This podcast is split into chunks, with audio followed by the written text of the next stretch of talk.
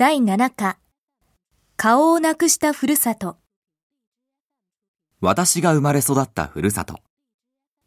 山陰の小さな城下町なのだが、そこを後にしたのは10歳の時のことだから、もう三十数年も前のことになる。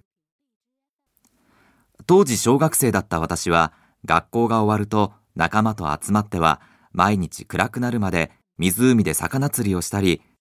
うっそうと茂る杉林に囲まれた城跡で泥だらけになって遊び回ったものである。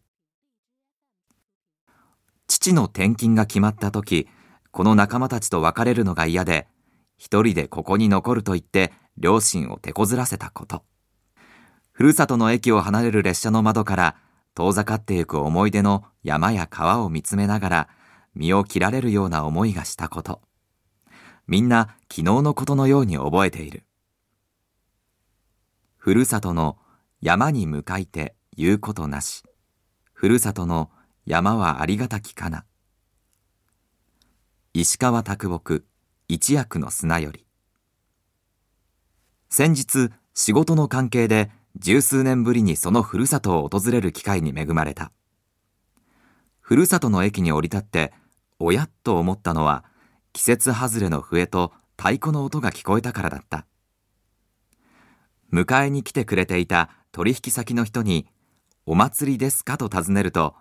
いいえ、地元の若い人たちが中心になって観光客を増やすために、ああして一年中、笛と太鼓で観光客の歓迎をしてるんです。という言葉が返ってきた。駅を出てみると、確かに駅前の広場で数人の若い人たちがハッピ姿で太鼓を囲んでいた。今、地方の時代ということで、ここ数年、私のふるさとを訪ねる観光客も随分増えたのだそうだ。おかげさまであちらこちらでいろいろな整備が進みましてね、という説明の通り、駅前の一角は昔の面影をなくしてしまっていた。迎えの車の中では取引先の人たちが早速仕事の打ち合わせを始めた。しかし私は心ここにあらずで上の空。窓の外を流れるふるさとの景色を目にしてどこか落ち着かない。違う。何かが違う。という思いが頭を離れない。依頼された仕事を無事に終えた後もそのことが気になってならない。それでここまで来たついでに古い友人を訪ねたいからと夕食の誘いを断り、一人で街を歩いてみようと思い立った。湖で採れた魚を安く美味しく食べさせる食堂があったのを思い出し、とりあえずそこへ行ってみることにした。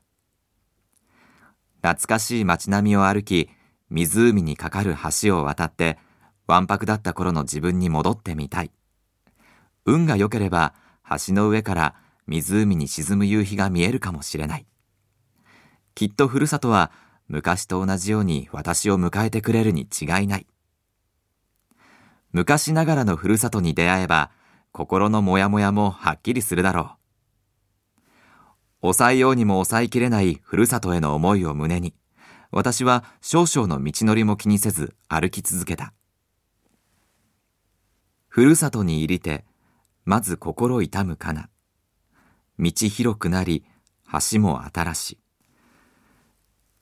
やはり、ここは自分のふるさととは違うぞと思った。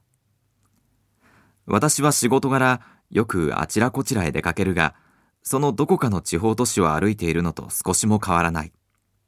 確かに通りの名前も湖に架かる橋も昔のままなのだが、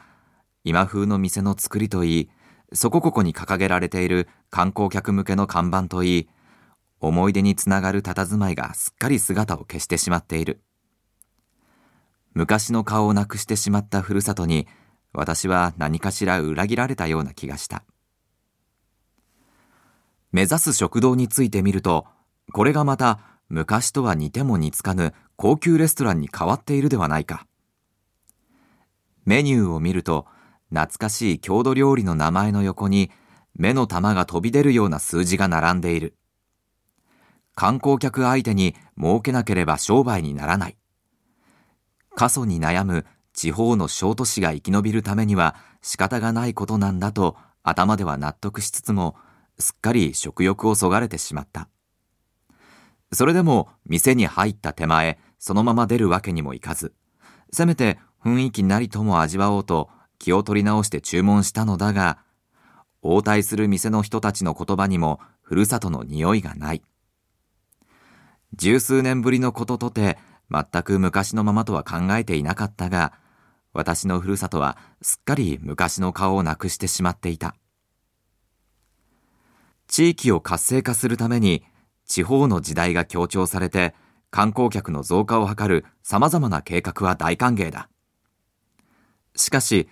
顔をなくしてしまったふるさとのそのよそよそしい佇まいに感じた言いようのない寂しさと何とも割り切れない気持ちを私はどうすることもできなかった。